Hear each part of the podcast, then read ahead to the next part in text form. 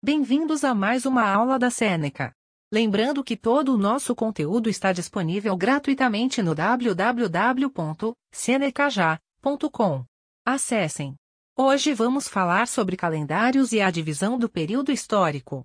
O calendário cristão, ou gregoriano, foi adotado por muitos países, inclusive o Brasil, para definir o passar dos dias, dos meses e dos anos. Após a aprovação do Papa Gregório XIII, o calendário gregoriano ou cristão substituiu o calendário juliano, do período de Júlio César no Império Romano.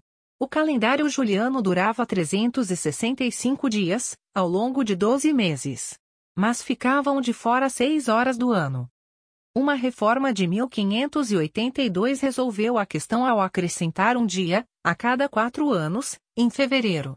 Esse é o ano bissexto, em que esse mês tem 29 dias, em vez de 28.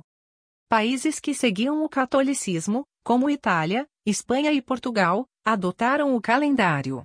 Depois, isso foi ampliado para os países restantes da Europa e a maioria do Ocidente. Outras sociedades utilizam outros modos de contar como o tempo passa. Sociedades agrícolas, bem como indígenas, tiveram, ao longo de um grande período, a natureza como a base de tempo. As estações do ano serviam para medir o tempo, antes que calendários e relógios fossem inventados. E isso influenciava nas ações de cada época, como plantio e colheita. Essa medida de tempo continua a ser usada, mas, agora, ao lado de outras formas de contagem do tempo, de ações e atividades. Como o período histórico é dividido. A história existe desde que o homem surgiu na Terra.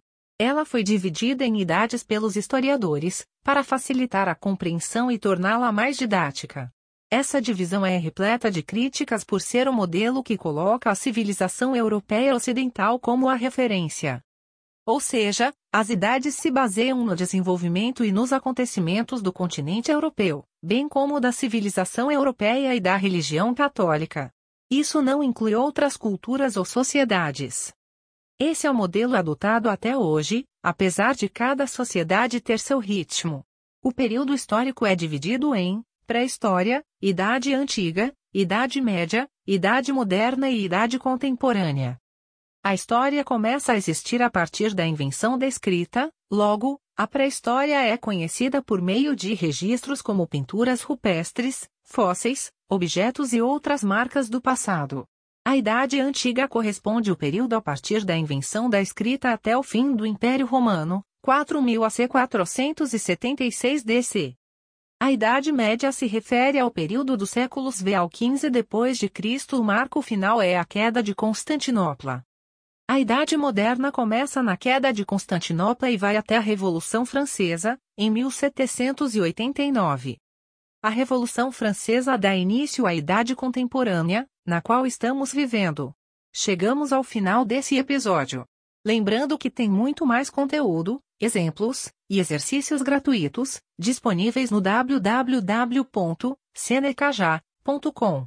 Até mais!